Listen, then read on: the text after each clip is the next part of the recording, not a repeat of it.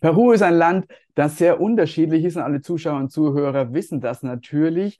Äh, und die Informationen über Peru sind auch so unterschiedlich, so wie so unterschiedlich wie das Land ist. Von manchen von Erfolgen, äh, von Misserfolgen, von sozialen Herausforderungen, von Feiern, von Kultur, von Regenwald, von der Gastronomie immer wieder Weltmeister in der Gastronomie, also sehr divers dieses Land.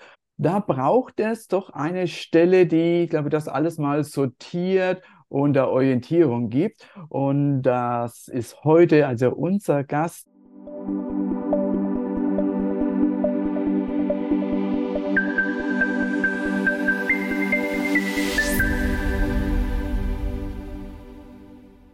Und bevor ich ihn begrüße, erstmal schön, dass ihr alle dabei seid in Peru, in Deutschland und wo sonst auch immer in der Welt. Ich bin Holger, Holger Ersam, Gründer von Ersam Peru Consult, die Brücke zwischen Peru und Deutschland. Und wir interviewen Menschen in diesem Podcast, die eine Liebe und Nähe zu Peru haben. Und unser heutiger Gast ist die Geschäftsführerin der Informationsstelle Peru e.V., Frau Brox. Schön, dass Sie da sind. Herzlich willkommen, Frau Brox. Ja, vielen Dank für die Einladung. Ich freue mich auch sehr. Jetzt ist die Infostelle, wie so, glaube ich, abgekürzter Name ist, ja schon über 30 Jahre alt. Erzählen Sie, wie ist das erstanden, entstanden und was ist so äh, die Botschaft, die Sie mitgeben? Ja, die Infostelle ist entstanden aus einer längeren Geschichte der Soli-Bewegung zu Lateinamerika. In den 80er Jahren gab es ja in vielen Städten Soli-Gruppen, Solidaritätsgruppen zu Lateinamerika und da auch zu Peru. Und die haben sich eben im Fall von Peru immer jährlich einmal getroffen zu so einem Peru-Gruppentreffen, Vernetzungstreffen und mhm. thematischer Arbeit. Und da ähm, wurde dann irgendwann Ende der 80er Jahre eben überlegt, dass man diese Strukturen etwas institutionalisieren und professionalisieren will, um eben noch besser effektiver zusammenzuarbeiten. Und deshalb ist äh, dann eben 1990 bei so einem Peru-Gruppentreffen die Infostelle Peru als Verein gegründet worden, um dann eben mit Gemeinnützigkeit auch Gelder und ähm, Zuschüsse zu äh, bekommen, um mhm. auch haupt, hauptamtliche Strukturen aufzubauen. Genau, und äh, mit dem Ziel eben damals Ende der 80er Jahre war natürlich ein ganz großes Schwerpunktthema der, die Menschenrechtslage in Peru und das war auch äh, in den ersten Jahren der ganz starke Fokus der äh, Schutz und Verteidigung der Menschenrechte in Peru und die Themen haben sich natürlich je nach politischer, wirtschaftlicher, sozialer Entwicklung in Peru auch verändert mit unterschiedlichen Schwerpunkten. Mhm. Aber ein Querschnittsthema ist natürlich nach wie vor das Thema Menschenrechte. Ja, da kommt ja das Lieferketten-Sorgfaltspflichtengesetz, äh, gibt ja der Rückenwind und ab äh, in, in Kürze wird es ja auch auf EU-Ebene sein, noch, noch verschärfter als in Deutschland. Wer sich damit beschäftigt, hört dann schon die Vorboden und ja, da passiert ja ganz viel in, aus dieser Richtung her, oder? Ja, also die Infostelle ist auch Mitglied in der Initiative Lieferkettengesetz. Da sind wir natürlich eher nur ein kleiner Player. Da sind ja auch viel größere Organisationen mit aktiv. Aber wir tragen eben den Blick aus Peru und äh, dazu bei, vor allem mhm. im Thema Bergbau, wo ja das Thema Umwelt- und Menschenrechte in den deutsch-peruanisch und europäisch-peruanischen Lieferbeziehungen, Handelsbeziehungen eine große Rolle spielen und wir eben äh, beteiligen uns an Aktionen und machen selber Veranstaltungen dann eben zum Thema vor allem Bergbau, aber auch ähm, Agrarexporte nach Peru, wo eben das Thema Lieferkettengesetz uns auch sehr mhm. wichtig ist. Ja, beim Bergbau, Agrar und man könnte wahrscheinlich noch Textil dazu ergänzen. Als großer Konfektionär für bekannte deutsche äh, Marken ist ja Peru sehr gut positioniert und auch hier wieder, wer Peru kennt oder nicht kennt, hat sicher davon gehört, äh, dass Peru reich ist, natürlich an, an Baumwolle, Bio-Baumwolle beispielsweise lange Tradition hat im Textilbereich, 5000 Jahre, wenn man das mal so betrachtet. Und in Gamarra, in Lima, in diesem Stadt, in diesem Teil von La Victoria, man sagt 50.000 Firmen äh, tätig sind im Textilbereich. Äh, das hat natürlich auch einen großen Impact. Sehr schön. Sie haben schon gesagt, Veranstaltung. Ich durfte bei einer Veranstaltung mit äh, Teilnehmern. Ich fand es sehr, sehr spannend, da die äh, wir, es war Spanisch plus auch Deutsch übersetzen, von der Universität die unterschiedlichen Gesichtspunkte zur Wirtschaft äh, diskutiert haben. Äh, Und Sie machen ja noch mehr Seminare, Referententätigkeit, Publikationen, Artikel. Wie machen Sie das alles? Wie groß ist die Infostelle Peru, Frau Brox? Ja, die Infostelle selber ist äh, gar nicht so groß. Also äh, wir haben, äh, sind hauptsächlich ehrenamtlich organisiert. Also wir haben Mhm. 90 Mitglieder, gut 90 Mitglieder, Privatpersonen und Vereine und Gruppen. Ähm, mit einem ehrenamtlich arbeitenden Vorstand und die Geschäftsstelle bin ich mit je nach Projektzuschüssen 50 bis 70 Prozent Stelle. Mhm. Und dann äh, haben wir noch eine Kollegin, die das Thema, die im Rahmen der Kampagne Bergbau Peru, die zu uns gehört, die eben speziell das Thema Bergbau und Menschenrechte bearbeiten, mit einer 30 Prozent Stelle in Berlin. Das sind die hauptamtlichen Strukturen. Ähm, und mit einem sehr aktiven Vorstand und noch weiteren aktiven Mitgliedern ähm, eben organisieren wir die Veranstaltungen, für die wir dann aber für die ReferentInnen, die wir einladen, äh, über Projektanträge, Honorarmittel ähm, Mhm. eben beantragen und bekommen. Aber es ist wirklich sehr viel Herzblut und ehrenamtliches Ja. Engagement äh, bei der Organisation dieser ganzen Veranstaltungen und Informationsarbeit dabei. Wann waren Sie das erste Mal in Peru? 1989, nach meinem Studium, Mhm. war ich für eineinhalb Jahre in Cajamarca und habe dort einen Freiwilligendienst in einem Landwirtschaftsprojekt in einer NGO gemacht. Und wieso haben Sie Peru ausgewählt damals?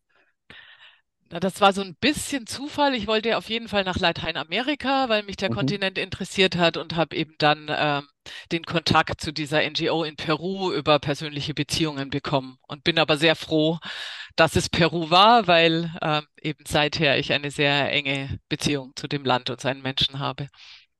Ja, sehr schön. Gibt ja meistens immer eine persönliche Geschichte dahinter, wenn Genau, Menschen ja. sich mit Peru arrangieren. Und das ist sehr, sehr spannend. Ja, was sind so die Themen, die Sie 2024 sehen auf Ihrer Agenda? Ähm, wir haben für 2024 uns so das Oberthema Just Transition, Transición äh, Justa Mhm. gesetzt, was wir aus unterschiedlichen Perspektiven beleuchten wollen. Also so ursprünglich gemeint ist mit diesem äh, Begriff ja ein, eine gerechte Transformation des äh, die, eine gerechte Energiewende im Grunde genommen, Transformation Mhm. der, unseres Wirtschaftssystems, ähm, die aber sozial und ökologisch gerecht ist. Mhm. Wir wollen das ein bisschen weiter fassen auch, weil äh, wir auch auf die aktuelle politische Lage in Peru weiter mit eingehen wollen. Und das gehört für uns, weil die, uns die gerade sehr Sorgen macht. Und deswegen gehört Mhm. für uns auch dazu, dass für eine Energiewende und, ja, und äh, Änderungen in Per- Peru eben eine stabile und ähm, menschenrechtsachtende politische Situation die Grundlage ist. Und das Thema Demokratieabbau und schwindende Freiräume für Zivilgesellschaft wird uns auch beschäftigen nächstes Jahr. Mhm. Also diese beiden Schwerpunktthemen äh, haben wir uns gesetzt. Aber es gibt so auch so Dauerthemen, zu denen wir immer arbeiten und auch Veranstaltungen machen. Wir machen immer zum Internationalen Frauentag eine Veranstaltung zum Thema Frauenrechte, Gewalt Mhm. gegen Frauen, Frauenthemen. Das Thema ähm, hängt eh mit unserem Oberthema zusammen, aber Klimaschutz, äh, Regenwaldschutz, der für uns immer auch Schutz indigener Gemeinden und Territorien bedeutet, wird uns Mhm. auch ähm, in Veranstaltungen und Informationsmaterial beschäftigen. Ja, da gibt es viel zu tun. ne? Ich hatte mir letztens angeschaut, die 17 UN-Ziele, die äh, auch äh, Peru unterschrieben hat und umsetzen möchte. Aber das eine ist so, was auf dem Papier steht und das andere ist die Realität. Da ähm, erlebe ich persönlich immer einen großen Gap zwischen beiden. Wie geht es Ihnen dabei, Frau Brox? Ja, das äh, geht mir oder uns ähnlich. Also die SDGs hören sich sehr gut an auf dem äh, Papier und das gilt jetzt nicht nur für Peru, das gilt äh, für viele Länder. Ich glaube für fast alle äh, und auch für die deutsch-peruanischen Beziehungen. Was mich in unserer Arbeit sehr frustriert ist, ähm, dass es eigentlich Peru in was Bezug auf Menschenrechte geht, was Bezug auf Umwelt gibt, eigentlich gute Gesetze hat in vielen Mhm. Bereichen das aber den Menschen, die sich dafür engagieren, nicht weiterhilft, äh, weil die Gesetze einfach nicht umgesetzt werden äh, und der Staat es äh, nicht stark genug ist oder nicht willens genug ist, je nachdem, wo man hinschaut, die Gesetze auch umzusetzen. Mhm. Ist es ein Kulturthema in Peru? Mm.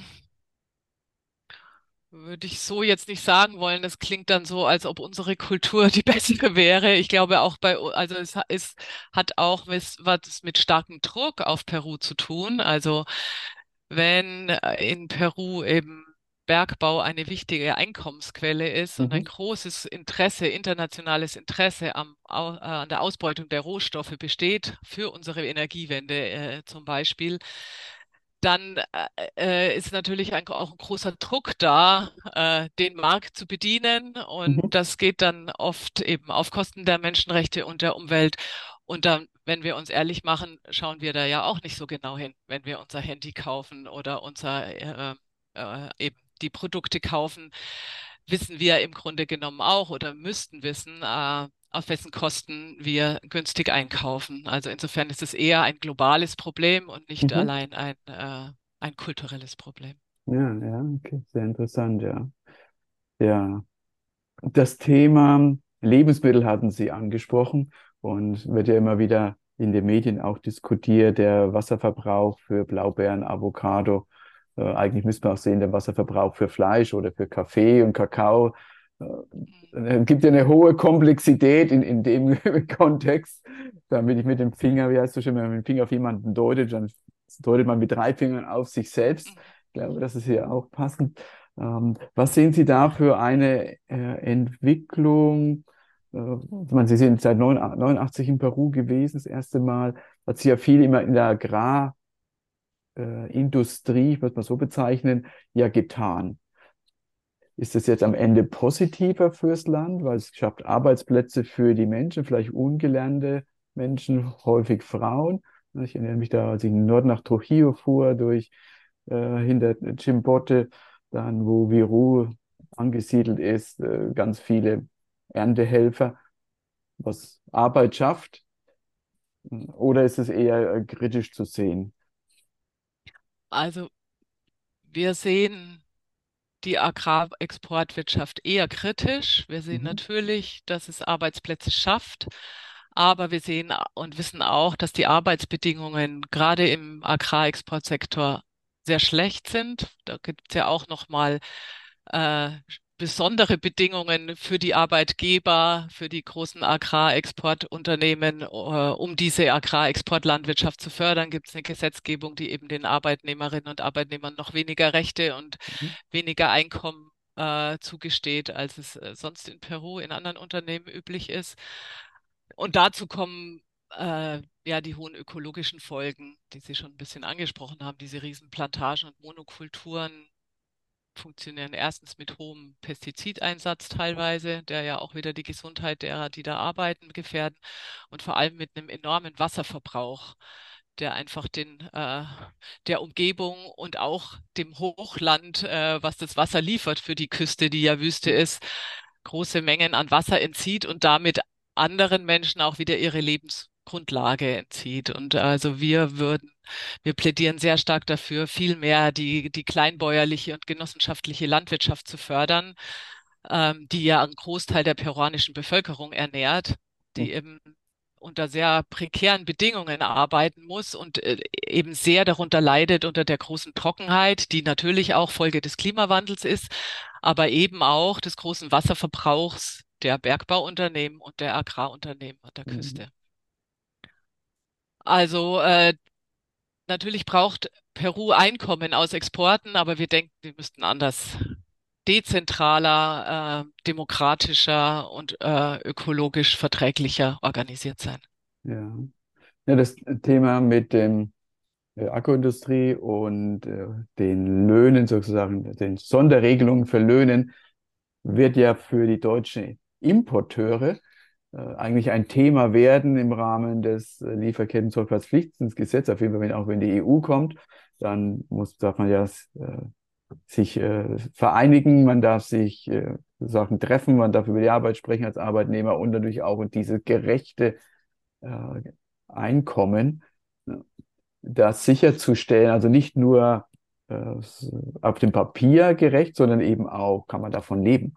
Das ist ja nochmal eine andere Diskussion, die zu führen ist. Und da bin ich gespannt, wie die großen Importeure, ob jetzt Rewe oder Makalea in Hamburg für die Aldi-Gruppe, äh, das dann steuern äh, oder eben, ja, wie sie dann damit umgehen.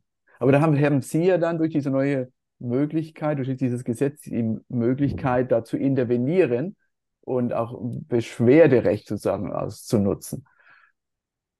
Ja, also ich, äh, wir sind auch sehr gespannt. Es war ja vor einigen Wochen zu lesen, dass äh, ich glaube Oxfam äh, jetzt eine Beschwerde mhm. äh, eingelegt hat ja, bei der BAFA, bei der Beschwerdestelle. Da geht es um Bananen, Rewe das, ne? und Edeka, ja. genau. Mhm. Geht es um Bananen äh, aus Ecuador in diesem mhm. Fall. Ähm, wir als Infostelle sind sicher keine Organisation, die so eine Beschwerde führen könnte. Dafür sind wir zu klein und zu äh, wenig gut aufgestellt. Aber wenn wir, wir äh, arbeiten natürlich, sind in engem Kontakt und Austausch mit äh, unserem peruanischen Partnerorganisation zu dem Thema Lieferkettengesetz mhm. und überlegen natürlich schon sehr wohl, ähm, was das für eine Chance auch bietet für die Betroffenen in Bergbaugebieten, in der Agrarlandwirtschaft und würden uns, wenn wir da Ansatzpunkte finden, dann eben mit größeren Organisationen äh, vernetzen und zusammentun, ja. äh, um das Gesetz auch wirksam zu machen für Peru. Und wir hoffen auch sehr, dass das europäische Lieferkettengesetz jetzt bald kommt. Das geht ja jetzt in die finale Phase sozusagen. Mhm. Ja. Und dass es stärker ist als das deutsche Lieferkettengesetz. Ja, also es deutet sich so an, ja. äh, gerade für die Bergbau- und für die Textilindustrie. Ja, deutet sich dann, ist ja die Schwellgröße deutlich niedriger als bei der deutschen Gesetzgebung. Und irgendwann, also wenn das EU-Gesetz dann kommt, innerhalb von zwei Jahren muss es ja auch nationales Gesetz werden, dann gibt er auch nochmal einen, ich würde sagen, einen Schwung zu dieser Situation. Ja.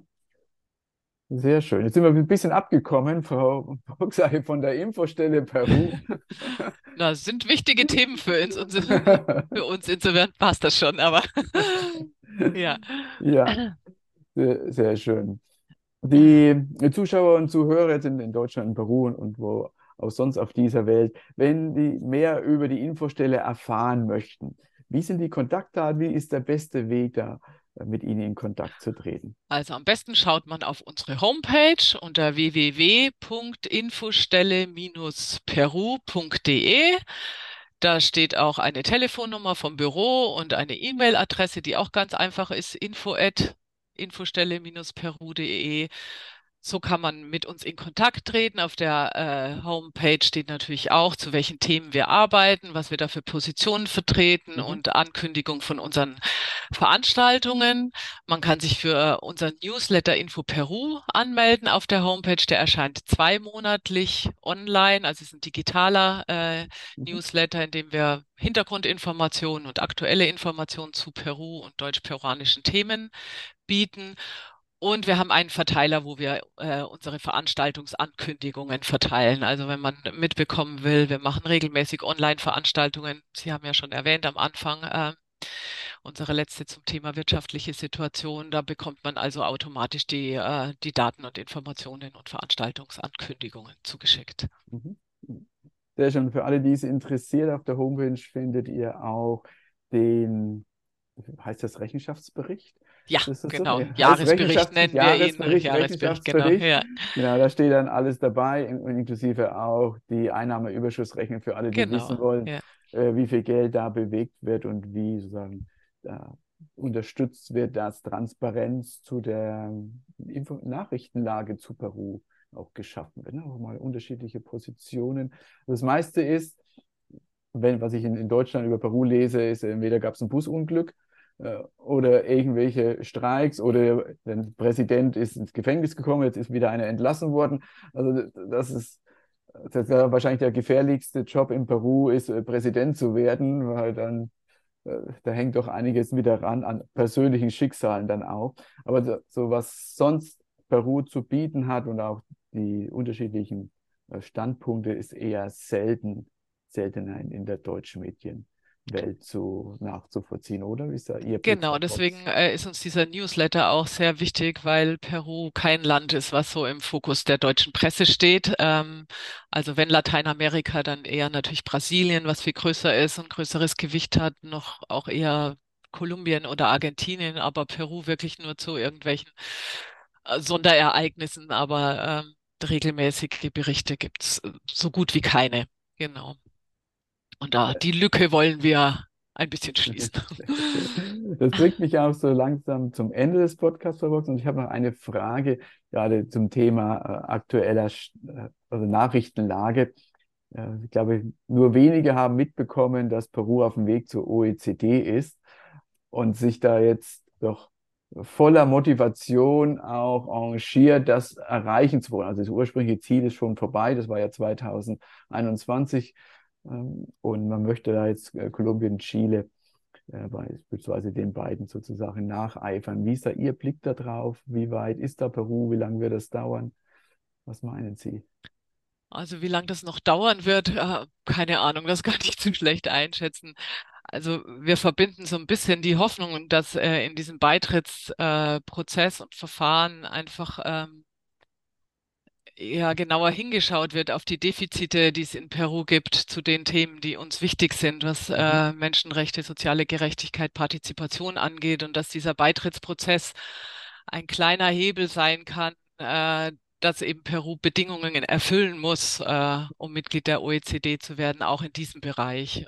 Das ist unser Fokus auf das Thema, äh, den wir wichtig finden. Mhm. Vielen Dank. Ja, liebe Zuhörer, Hörerinnen in Deutschland, Peru und sonst so auf der Welt, das war der Podcast zur Infostelle, also die Stelle, die Informationen über Peru gibt, die ihr sonst eigentlich nicht in den Nachrichten lesen könnt, weil die seltener da durchkommen, werden eigentlich davor alle ausgefiltert, habe ich zum Beispiel den Eindruck. Und äh, Frau Brox als Geschäftsführerin ist das sehr kompetent, seit über 30 Jahren, vor über 30 Jahren ist erstmal in Peru gewesen, auch seit über 30 Jahren gibt es die Infostelle. Ja, Sehr schön. Also ganz viel Expertise, ganz viel gesehen, was sich da in 30, in drei Dekaden alles ereignet hat. Herzlichen Dank, liebe Frau Box, für Ihre Zeit. War sehr spannend, Sie im Podcast zu haben und ich freue mich, wenn wir uns dann bei nächster Gelegenheit wieder einmal sehen. Ich bedanke mich für das Interesse und die Einladung zu dem Interview. Ja, und ich freue mich, wenn wir äh, neue Interessierte für unsere Homepage, unsere Veranstaltungen und den Mhm. Verteiler bekommen und uns dann auf vielleicht auf einer Veranstaltung wiedersehen. Und für alle, die den jetzt klicken in iTunes, Spotify oder YouTube, die Daten der Infostelle sind dort in den Shownotes aufgezeigt, sodass ihr einfach euch anmelden könnt. Am besten, also ich empfehle immer den Newsletter, weil dann habt ihr automatisch die Infos plus die Events und könnt dann entscheiden, zu welchem Thema ihr gerade damit teilnehmen möchtet. Genau, Ja, wunderbar. sehr schön. Viele Grüße, Dank. Dankeschön, Tschüss. tschüss.